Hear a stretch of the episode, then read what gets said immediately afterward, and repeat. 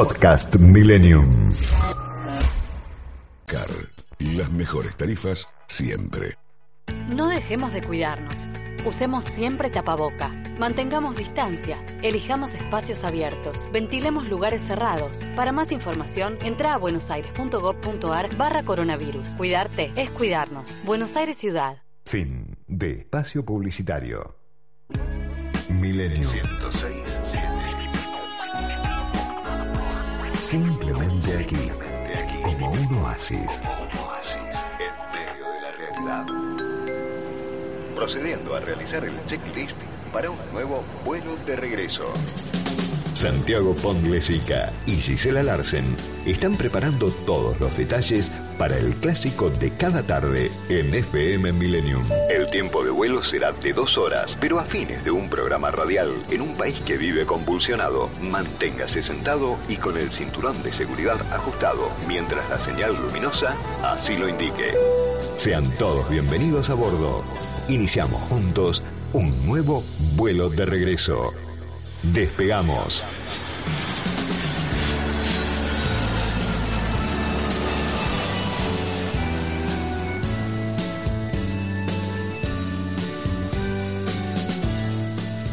Muy buenas tardes, bienvenidos a este vuelo de regreso de día martes con cara de lunes, como ocurre cada vez que ocurre que tenemos un feriado y se transforma en un fin de semana largo martes, con cara de lunes y con un sol maravilloso. Santiago Pontesica, muy buenas tardes. ¿Cómo estás, Gisela Larsen? Muy bien, muy bien. Acá me anoté, ¿eh? martes, martes. Martes. Martes. ¿eh? Así es, así es. Martes 17 de agosto del 2021. Así estamos en el calendario, ¿eh? situados en ese lugar, en ese preciso lugar. Un feriado que ayer muchos decían, bueno, está bien, pasó, ¿qué será? ¿Qué? Bueno, no, no, la, fecha es hoy, la fecha es el 17 de agosto, precisamente el día que se conmemora la muerte de José Francisco de San Martín en Boulogne-sur-Mer. Y como esta historia que cargamos nosotros en la Argentina, muchos países del mundo también, pero nosotros particularmente celebramos las muertes siempre. En realidad celebramos el día para conmemorar a la persona que falleció alguna vez empezaremos a cambiar y arrancaremos a festejar el nacimiento y no la muerte. Lo cierto es que cada vez que hablamos de San Martín, hablamos de el héroe, eh, el que lograba cosas, el que logró tener uno de los mejores ejércitos, el que le puso toda la guerra posible y logró liberar Argentina, Chile y Perú. Eso fue lo que nosotros obviamente sabemos desde la escuela primaria. Y esas cosas que se van repitiendo con los años, se van repitiendo y van ganando, después uno va leyendo, eh, va, va ojeando, va escuchando y le va poniendo más condimentos a esa historia. ¿Condimentos o la historia más o menos que nos hicieron conocer? Y, y conocemos. Le vamos sumando cosas a esa historia que conocemos o que nos hicieron conocer, ¿eh? porque la ¿Por, realidad... qué no, por, por, qué no nos contás una reseña pequeña mientras escuchamos el himno al general San Martín por Lito Vitale y Pedro Aznar? Dale. Decíamos que un 17 de agosto de 1850 moría José Francisco de San Martín allí en Boulogne-sur-Mer. Fue clave para la consolidación de la independencia de nuestro país, además de contribuir a la independencia de otros países, como les acabo de contar, Chile y Perú. Por supuesto, cada 17 de agosto se conmemora su paso a la inmortalidad y dejó huella en algunas provincias, sobre todo de la República Argentina. Corrientes es una de ellas que lleva pero grabado a fuego el nombre de San Martín. Cada vez que se habla de San Martín se les hincha el pecho. ¿eh? Con grado de teniente coronel, él volvió a Europa para crear un Buenos Aires, en Buenos Aires el regimiento de granaderos a caballo. Esto fue en el año para que se ubique en 1812. Dos años después, San Martín fue nombrado general en jefe del Ejército del Norte y se hizo cargo del gobierno de Cuyo. El mes de agosto de 1816 le deparó dos de los episodios más importantes de su vida. El primer día del mes fue nombrado general en jefe del ejército de los Andes y el 29 nació en Mendoza su hija Mercedes Tomasa. Saben que entre las cosas que, uno va sumando a la información, yo no lo sabía porque esto no lo cuentan en la escuela, lo, lo fuimos aprendiendo después, era rebeldón San Martín era rebeldón y, le gustaba mostrar la, de la clase a la, que pertenecía. Entonces, él tenía un tema, contaba, me contaba hoy un historiador, em, él necesitaba de la aristocracia, porque era la manera que lo reconocieran como militar, pero a la vez renegaba de esa aristocracia. Y necesitaba poder entrar a la casa de remedios, poder tomar contacto con esa familia. Porque el padre de Remedios parece ser que era en esa época uno de los que cortaba el bacalao, como se dice habitualmente. Y él logró entrar en la casa, logró ser invitado a una cena y allí enamoró a Remedios, que tenía 15 años nada más y él 35. Remedios estaba comprometida ya, tenía un compromiso le pidió a su madre romper ese compromiso, le pidió a su padre romper ese compromiso y fue así como se relacionó más tarde con San Martín. Y así fue como comenzó esta historia de esta familia. Como les contaba yo, nace su primera hija, fruto del matrimonio que había contraído con Remedios de Escalada cuatro años antes, eh, muy jovencita ella, como les, acabo de contar.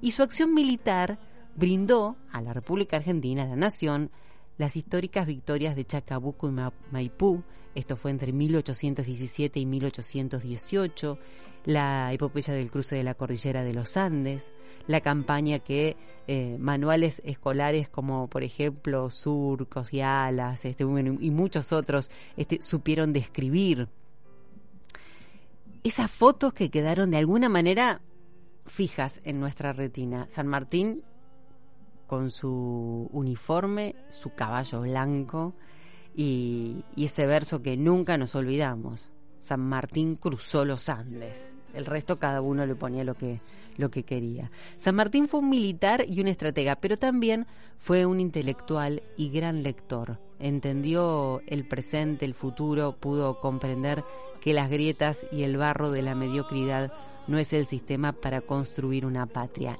Y todos los historiadores coinciden en una gran personalidad de San Martín, pero muy inteligente, muy bicho iba a decir, porque lograba transmitir esa fuerza que él tenía y esa confianza que él tenía a sus tropas. Y era la única manera de poder avanzar y era la única manera de poder seguir de esa manera. San Martín es uno de los próceres más reconocidos, no solamente en nuestro país, sino también internacionalmente. Monumentos por muchos lugares, que en un ratito se los voy a contar y se los voy a ir describiendo.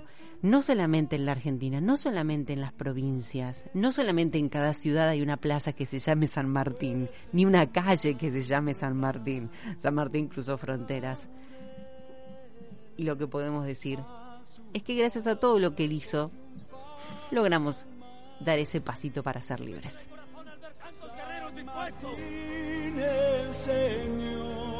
Nuestros hijos y los hijos de nuestros hijos recordarán este momento con orgullo. Porque le dejaremos una tierra digna de ser vivida. Grande fue cuando el esperanza de la América todos y cada uno de ustedes lleva consigo lo más importante, la libertad. ¡Seamos libres! ¡Que lo demás no importará!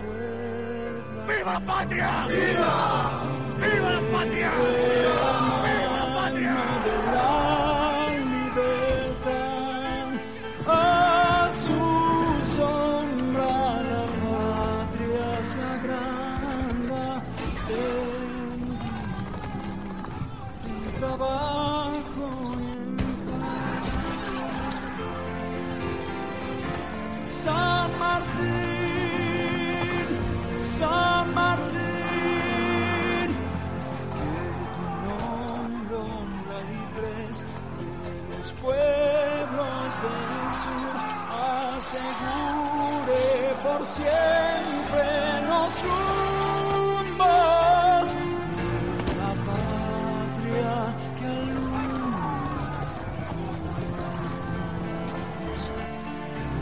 patria que alumbra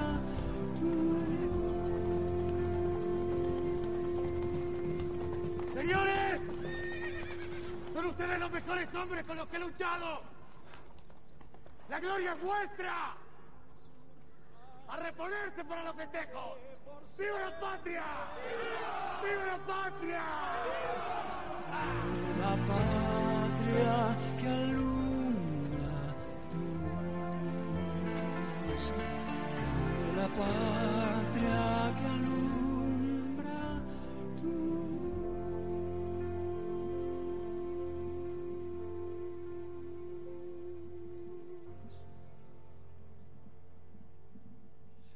Bueno, escuchamos el himno de San Martín, Polito Vitale y Pedro Nar.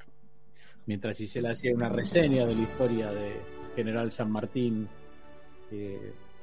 recordamos un día como hoy.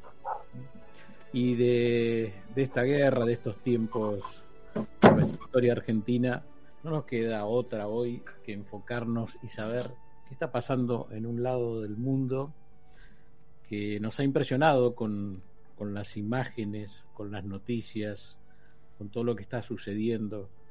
A veces eh, para los hombres, las mujeres comunes o los que vemos la televisión, los que nos gusta la información internacional, internacional nos es difícil entender lo que está sucediendo. Por eso hoy le, pedimos a Andrés, a nuestro compañero, repito, ¿eh? Un hombre que vio venir esto hace muchísimos años y nos ha contado, eh, a ver si con la simpleza, como decía Gisela, que nos enseñaron en el colegio la historia de San Martín y la fuimos aprendiendo a lo largo de nuestra, de nuestra vida, hoy ya, ya mayores, es qué está pasando en ese lugar del mundo. Estamos viendo unas imágenes realmente durísimas que, que nos cuesta entender, ¿no? Esa gente tratando de treparse a un avión, tratando de huir, las mujeres escondiéndose, los talibanes bajando de la montaña, el ejército norteamericano, como decía Andrés, eh, retirándose en poco tiempo y dejando un lugar del mundo como siglos atrás. No sé, quizás lo estoy diciendo mal, Andrés. Estás con mm. nosotros, Andrés, respeto, en contacto. ¿eh? ¿Cómo, ¿Cómo, les va? ¿Cómo están? No, lo, dijiste perfecto y emocionado escuchando las pocas palabras que pude escuchar de San Martín. Qué líder. ¿Eh? Mm. Ojalá el futuro nos dé un líder así. Mirá, hablando de lo de Afganistán, eh, es un, eh, no tenemos que pensar en Afganistán como, como un Estado-nación como el que podemos pensar de Argentina o de otros países, con esa mentalidad occidental. Claramente es tan complicado que los estadounidenses después de 20 años se tuvieron que retirar y perdieron la guerra. Es decir, mm. porque tampoco entendieron que Afganistán eh, es un territorio, en lo territorial es complejo, les ha sido muy compleja la, ocupación, que ahora vamos a contar el por qué. Eh, está eh, dividido en varias etnias, señores de la guerra. Bueno, en algún momento surgieron los talibán, que lograron aglutinar este, mucha gente en su favor y fueron los que se impusieron. No pudieron los británicos en el 1800 controlar Afganistán, no pudieron los soviéticos eh, con su entrada en el 79 y se fueron un par de años después. Dicho esto, hay muchos analistas antiguos que dicen que la entrada de la Unión Soviética, con todo ese poderío impresionante y haber perdido la guerra, dicen que fue el comienzo de la caída de la Unión Soviética, haber perdido la guerra en Afganistán. Eh, y lo que pasó fue que ya nos impresionaba, yo hace 20 años, cuando en TN y en Canal 13 mostraba cómo estos radicales islámicos, los talib, eh, talibanes estudiantes del Corán, ¿no?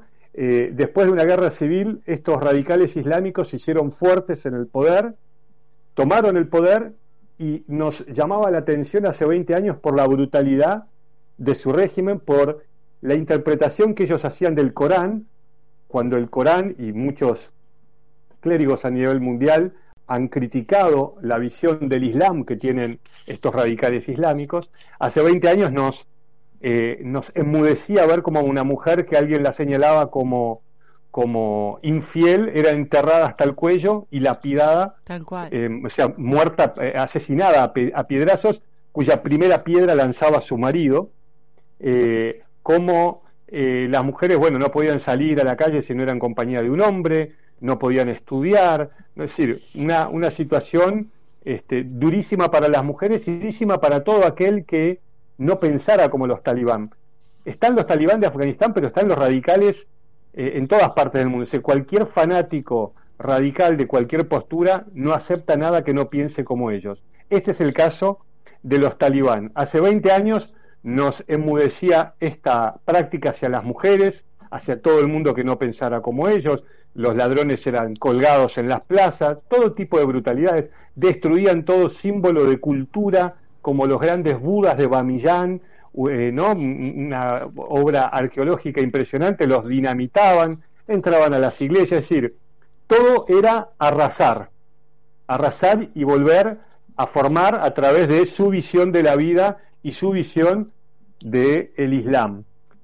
Lo que pasó es que en el año 2001, en septiembre del 2001, el mundo se sorprendió por un ataque terrorista.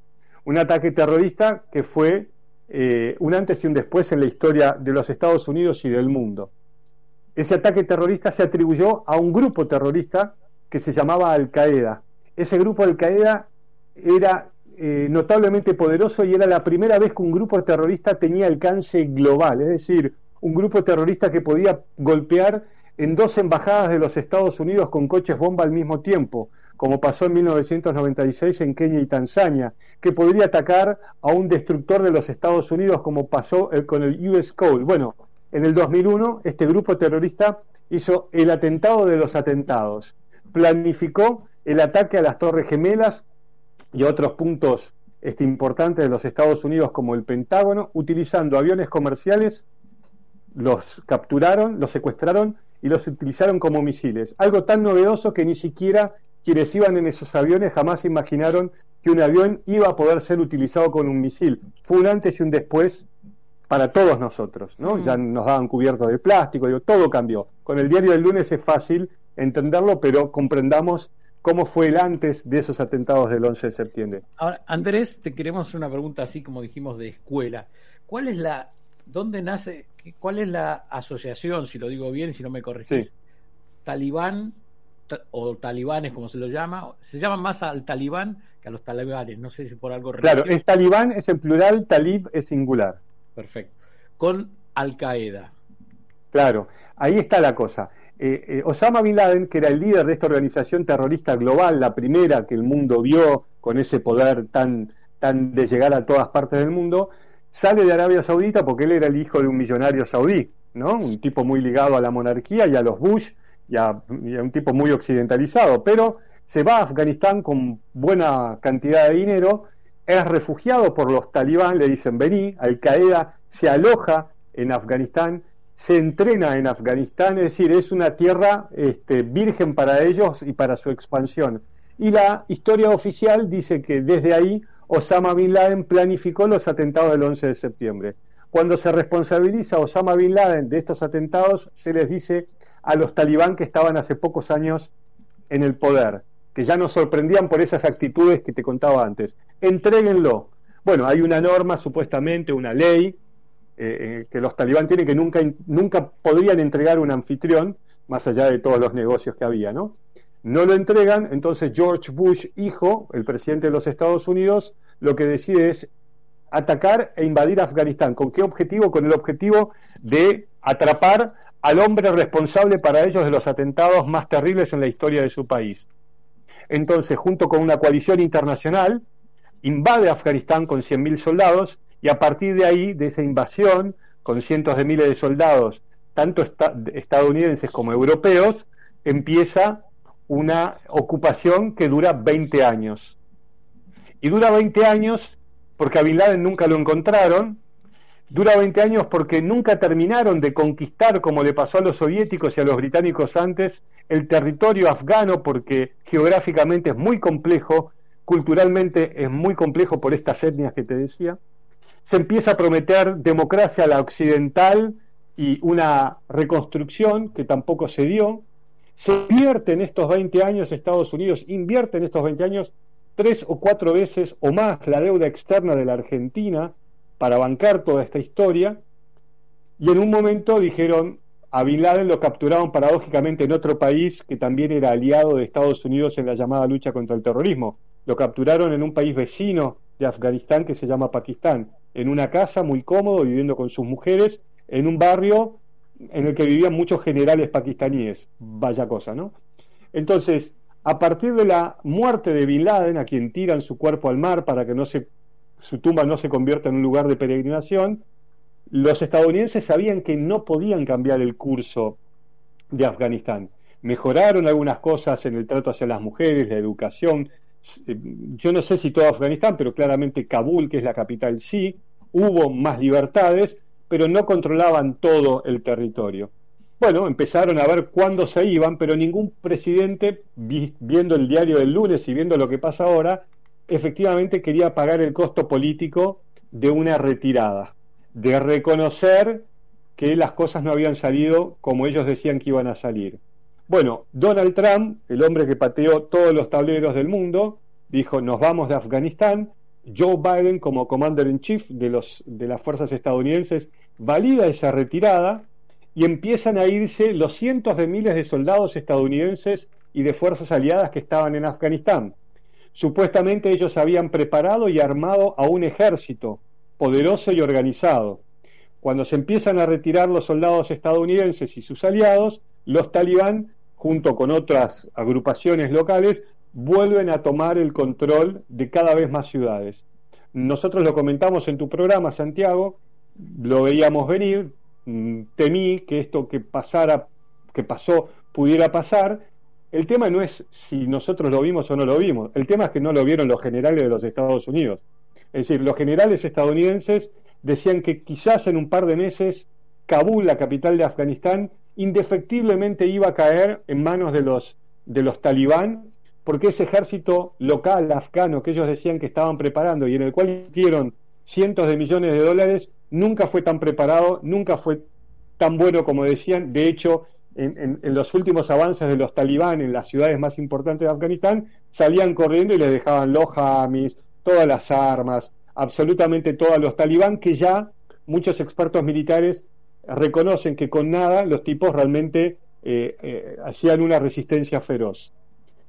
Andrés, y, no, te quería preguntar, digo, porque la realidad es que, visto desde afuera, la acción de Estados Unidos es un fracaso más, digamos, a, un intento que, que, no se pudo, que no se supo, no se quiso, no se sabe qué pasó, como los otros dos que vos nombraste anteriormente. Ahora, esto está ocurriendo a los ojos de un mundo que lo está mirando hoy por televisión, que estamos siendo testigos de esto que está ocurriendo.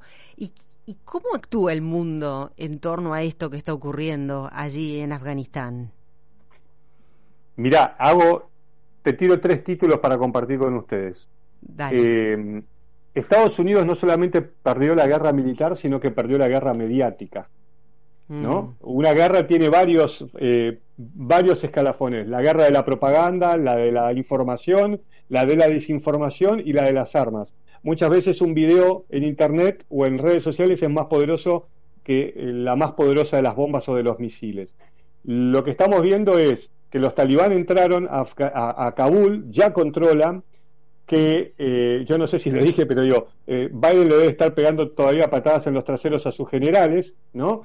porque se equivocaron ellos, porque no, o sea, todo esto hubiese sido diferente. Tengo un amigo que dice que el hubiera hubiese no se conjuga, pero si Kabul hubiese caído tres meses más tarde, ya Biden hubiese sacado a todos sus ciudadanos, a todos sus diplomáticos, y hubiese dicho, como dijo ayer, esto es responsabilidad del ejército afgano. Un ejército que él o Estados Unidos nunca logró poder preparar para esa resistencia. Entonces lo que estamos viendo es, sí, un fracaso rotundo, tan rotundo que hace minutos nada más la Unión Europea dijo tenemos que hablar con los talibán porque fueron los que ganaron la guerra. Hmm. Ahora, Andrés, eh, para los que somos chicos o los que hemos visto en películas o tratado de, tratado de estudiar, esto es como la caída de Saigón 30 años después, para que lo expliques, ¿no? En las imágenes, porque en aquella época no existía el Internet, no existían las redes, lo vimos años después, digamos, proyectado en las digo las películas porque yo más o menos me interesé por las películas, ¿no? Y porque después vi las imágenes reales de cómo desde, vos lo podés explicar, los helicópteros se llevaban la gente de las terrazas de, las embajadas, ¿no? Sí, sí, sí, claro. se repite la imagen 30 años después. ¿Cómo, ¿Cómo sentiste ayer a Biden cuando decía pensamos que no iba a suceder en dos semanas? Bueno, eh, honestidad brutal, ¿no? También, ¿no? Un presidente que diga, la pifiamos. Eh, pero hay otra imagen que me parece mucho más paradójica, allí dice Santiago, y es la imagen de los pobres afganos que, sabiendo o no, se agarraron al fuselaje de un C-17 de la Fuerza Aérea de los Estados Unidos, pensando, o no, no lo sé, no sé qué cultura tenían para entender que a 10.000 no iban a sobrevivir más de 100 metros o 200 metros de altura porque se iban a quedar sin aire. Y esa imagen de la gente que no pudo entrar al avión este, para salir de, ese aeropuerto de Kabul, que por ahora es lo único que domina la fuerza occidental, eh, caían desde el cielo. Y esa caída de esos hombres del cielo me hizo recordar a la gente que se tiraba de las torres gemelas para no morir quemado o ante la desesperación, sabiendo o no. Y yo dije, qué paradójico. Este país se invadió por la gente, eh, lo simplifico, ¿no? Que caía de las Torres Gemelas y 20 años después eso le pasa a un pueblo al que se decía que se lo iba a democratizar, que se le... Biden dijo, yo, nosotros no prometimos todo eso, nuestro objetivo era Osama Bin Laden y lo capturamos. Bueno, está bien.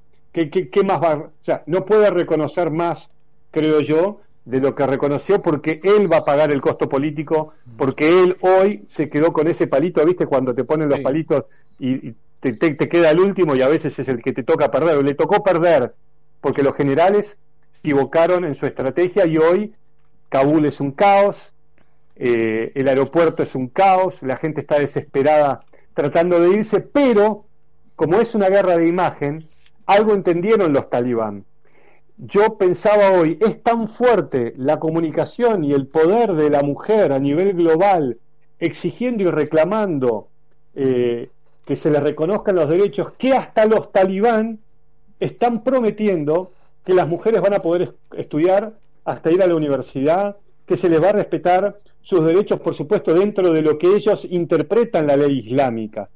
¿no? Entonces digo, es tan fuerte que estos tipos, aunque nos parecen de la edad de piedra, necesitan ayornarse este, ante la comunidad internacional porque están buscando algún tipo de reconocimiento internacional, porque ese tablerito, ese pedacito del tablero sangriento de ajedrez en el que muchas veces se convierte nuestro planeta, está siendo abandonado por Estados Unidos, pero hay gente ya interesada en ocuparlo. Ahí te quiero preguntar, y Gisela te va a preguntar por la mujer, por lo que está sufriendo la mujer y lo que hemos visto en los mensajes, la mujer que dicen ya vienen por mí, eh, tengo que esconder los juguetes, tengo que quemar todo lo que era electrónico porque me van a matar. La verdad que es dramático todo lo que uno ve. Pero cuando uno ve todas esas imágenes de la gente que quiere huir. ¿Hacia dónde quiere huir? Toda esa gente que está en los autos, en las carreteras. ¿Hacia dónde puede huir, huir de Kabul? La verdad es que mm, no da la impresión que tengan mucha escapatoria, porque ni siquiera sabemos si a toda esa gente que está hoy en el aeropuerto de Kabul, donde están entrando y saliendo aviones de guerra de Estados Unidos, de Francia, de Alemania, entre otros países, para llevarse gente, hoy se están llevando occidentales se están llevando diplomáticos. Hoy no sabemos si esa gente que hace 20 años colabora con el país invasor, este, los van a poder llevar. Hoy he escuchado una entrevista muy dura de una mujer con gran coraje, este, que son las que están eh, llevando su labor de profesionales en Afganistán, lo apretaba al, capo de la OTAN, de esta alianza militar entre europeos y estadounidenses, creada a partir de tratar de frenar a la, a la Unión Soviética, esta OTAN, le decía, pero escúcheme, ¿qué va a pasar con esta gente que hace 20 años está colaborando con nosotros o hmm. con Estados Unidos? ¿Los van a dejar a su libre suerte? Bueno, los talibán están prometiendo también que hay una amnistía y que todos pueden volver. Yo no sé, Gisela Santiago, si como la moraleja, el escorpión en la mitad del lago hmm, va a picar al sapo y van a morir ahogados. Esto que decías vos, eh, Andrés, es muy importante porque desde el minuto cero que fue esta toma, eh, que, el talibán anunció la conformación del Emirato Islámico de Afganistán, eh, que fue el domingo en realidad cuando hicieron el anuncio, luego de conquistar la capital del país, hasta este momento, lunes por la tarde, hubo un giro en el discurso hacia las mujeres. Esto que estás diciendo vos es importante porque la presión global está siendo tal que hasta dijeron que iban a tener una mujer en su en su cuerpo de gobierno. Mm, Entonces, este, eh, ver para creer, ¿no? No, ver para creer. Estamos totalmente de acuerdo, pero hay, que verlo. Bueno, pero por eso, por eso hoy me quedé pensando, ¿no? En esto digo, ¿cómo ha cambiado? Eh, incluso ellos dicen no somos lo que éramos, ¿no? Hmm. Este, yo creo que hoy ellos entendieron, incluso están prometiendo que su país no va a ser suelo para atacar a otros países. Claramente están diciendo no vamos a, permitir que de acá se planee otro atentado terrorista, pero la realidad es que se está denunciando que Al Qaeda, al, grupo terrorista al que se creía extinto, está, operando, está operando en Afganistán. Y otra cosa este que te quería preguntar, eh, Andrés, era que eh, escuchamos muchos testimonios de gente que decía, eh, bueno, se esperaba esto para dentro de dos meses, se esperaba esto para dentro de tres meses. A mí me dijeron que al hotel no iban a entrar los talibanes hasta dentro de tres meses. Habrán escuchado testimonios de ese tipo. Entonces, esto se veía venir. Esto era un secreto a voces, me parece. ¿Estalló antes de tiempo o tuvieron la posibilidad de hacerlo? Pero era sabido. Sí, lo que pasa que vuelvo, te, te, repito esa, ¿no? Si eh, perdón, si Biden, el presidente de los Estados Unidos, tiene que reconocer públicamente que ellos no pensaron que iba a ser tan rápido, imagínate, ¿no? Es decir, realmente los tomó por sorpresa, porque acá hay otro factor invisible y, y, es la corrupción. ¿no? Yo leía papers en estos últimos días de quejas de soldados que no les llegaba el dinero, que no les llegaba las armas, y por eso muchos ni combatían por eso esa, esa visión estadounidense de pensar, yo te lo digo, me hago el canchero, digo con el diario del lunes, pero también le pasó a los soviéticos de pensar que se podía crear un gobierno afgano central, esa idea de Estado-nación, como lo tenemos en nuestra cabeza, evidentemente no cuadra. Pero los talibán están buscando un reconocimiento internacional. Por eso, los rusos dijeron nos quedamos, los chinos nos dijeron, dijeron nos quedamos, los turcos están diciendo hablamos con todas las voces y alguien que está mirando en silencio y seguramente con una gran sonrisa en su cara, porque para ellos Estados Unidos como para Estados Unidos son enemigos, es Irán. Ah, bien. Recordemos que son los países limítrofes los que estamos hablando de China. Eh, para, para ubicarlo geográficamente, Afganistán eh, está ubicado limitando al limita con Pakistán al sur, al este con Irán, eh, al oeste, con Turkmenistán, Uzbekistán y Tayikistán al norte y con China al noreste a través del corredor de Wuhan. Todas repúblicas soviéticas donde Rusia tiene mucho interés y, también tenían preocupación de que el tema se expanda. Me da la impresión que los talibán entendieron en el mundo en el que están, paradójicamente, y están en una gran propaganda. Por eso hoy pusieron en uno de los canales más importantes otra vez a una conductora mujer, esta vez con la shifab, no con el burka que te tapa todo, sino con la que le tapa el pelo y la cara, eh, y la cabeza, digo, pero no no la cara a los burcas como vimos hace 20 años, ¿no? Donde Exacto. Mi mamá, hoy estoy en, visita en lo de mi madre, y me decía, pobres, pobres mujeres que no pueden, no pueden sonreír. Y me pareció tan gráfico, tan claro, ¿no? Tan tremendo. Este, parece un detalle, pero no lo es. No, no, e, es, es, esa síntesis es magnífica, eh, es realmente así. Estamos hablando de una población de, de 38, 40 millones de habitantes, Andrés. No tengo el número, pero si vos lo decís debe ser. Lo estoy leyendo. Una población. Ah, bueno, bueno, una población también muy joven. Eso te quería eh, preguntar, porque no se ve gente grande en las imágenes. Está bien que no van a correr un avión, ¿no? Una persona mayor. Pero en general, las fotos que se ven en la calle son personas jóvenes. Sí, no tengo el dato de cuántas, pero sí hay mucha gente joven, mucha gente joven hoy eh, escuchaba el testimonio de una mujer, quienes luchamos por la libertad este, de este país, ahora tenemos que adaptarnos a esto. La verdad es que es, es, muy terrible, ¿no? Para, para quienes eh, soñaron con, con, otro futuro y vivieron una realidad este, diferente a 20 años. Hay que decirlo también que durante la ocupación estadounidense muchísima gente murió. Esto no es gratis. Hubo una guerra, gente que pisaba minas, es decir, eh, ¿no? Porque si no siempre nos quedamos con un lado de la historia. Eh, bueno, quizás ahora le escriban los talibán, que fueron los que ganaron. Bueno, sin duda algo que conmocionó a todos en este fin de mm. semana y sobre todo cuando no sé por qué tenemos siempre esa ilusión de que alguna vez el mundo va a llegar a estar en paz por completo. Por ahora sigue siendo una ilusión. Andrés, tengo dos preguntitas, pero seguramente, por un lado, seguramente vos también lo viste porque estás todo el día en eso. Vi al cónsul o al embajador de, de Gran Bretaña ayer en la BBC prácticamente con lágrimas en los ojos diciendo, no sé si vamos a poder rescatar a nuestro personal y a nuestros conciudadanos. Eso me, realmente me impactó. Te digo que sí porque ya hubo un acuerdo con los talibán. Ah, perfecto. Y la otra es la posición de China. La del negocio y la reconstrucción. Yo escuchaba el otro día a alguien que ellos tienen un bueno, China tiene grandes acusaciones de violaciones de los derechos humanos hacia sus minorías musulmanas.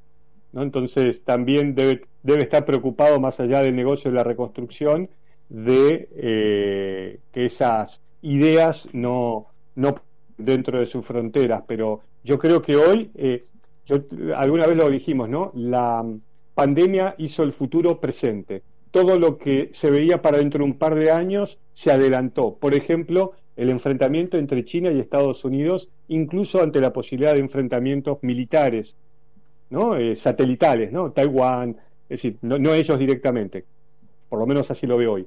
Eh, y bueno, tablero que deja eh, una potencia lo busca ocupar otra, ¿no? Claramente. Y, y, yo no me quería este, olvidar de, de, comentarles esto, porque también yo hoy lo reflexionaba y digo, qué loco, ¿no? yo vuelvo a lo mismo, estamos los líderes o, las personas que hoy tienen responsabilidades siguen pensando como en el siglo XIX, cuando la Tierra nos está pidiendo otro chip. Yo insisto con esto, ¿no? Es decir, nos están diciendo que de acá al 2050, no en el 2050, de acá al 2050 va a haber por lo menos 1.400 millones de seres humanos mm. buscando un lugar donde vivir. Yo me pregunto, ¿de qué fronteras vamos a hablar? ¿De qué estados-naciones vamos a hablar? Entonces yo digo, pucha, estamos hablando de esto que por supuesto es una noticia, pero los quienes gobiernan hoy siguen con una cabeza eh, en el pasado cuando el presente y el futuro nos reclama otra mentalidad. Ah, eso, ¿no? Me, quedó este, eh, tildado en la cabeza. Nos quedamos con eso porque me parece que es importante, es como eh, tratar de de analizar ahora el ejército de San Martín con un ejército de la actualidad, ¿no? Volviendo al comienzo del programa. Es imposible, pero ahora somos nosotros los que tenemos que actualizar nuestra cabeza para poder estar a la altura de las circunstancias. Me quedo con lo que dijo tu madre, que se llama Marta. Marta. Eh, las mujeres no pueden sonreír y, no es de ahora, es desde hace mucho tiempo y habían logrado esbozar una pequeña, pequeña sonrisa que se desdibujó en las últimas horas. Hoy quizás está todo puesto, la atención está puesta en lo que va a ocurrir con las mujeres. Pero yo hoy pensaba esto cuando veía algunas imágenes. Hay niños detrás de esas mujeres, hay familias enteras detrás de esas mujeres. Ojalá que si hoy son la preocupación sirva para poder este, salvar a, quienes vienen detrás de ellas con su familia, la educación, eh, lo que puede llegar a ser un empleo, una vida digna. Pero, fíjate qué fuerte ese mensaje, que los talibanes entendieron que la propaganda de ellos hacia afuera va en ese ámbito. Tal cual, tal cual, tal cual. Lo comprendieron Perfecto, 100%. Andrés, gracias, sabemos que estás corto de tiempo, te robamos un ratito del martes para estar aquí en vuelo de regreso. Nos volvemos a, encontrar el viernes, ¿no? No, no, el viernes. Y, pero quedamos con la línea abierta. ah, perfecto. Sí, porque esto, como dicen los gringos, es una noticia en desarrollo. Es una noticia en desarrollo y, es dinámico. Te mandamos un beso grande, Andrés. gracias. Gracias, Gisela, cariño, Santiago. Podcast Millennium.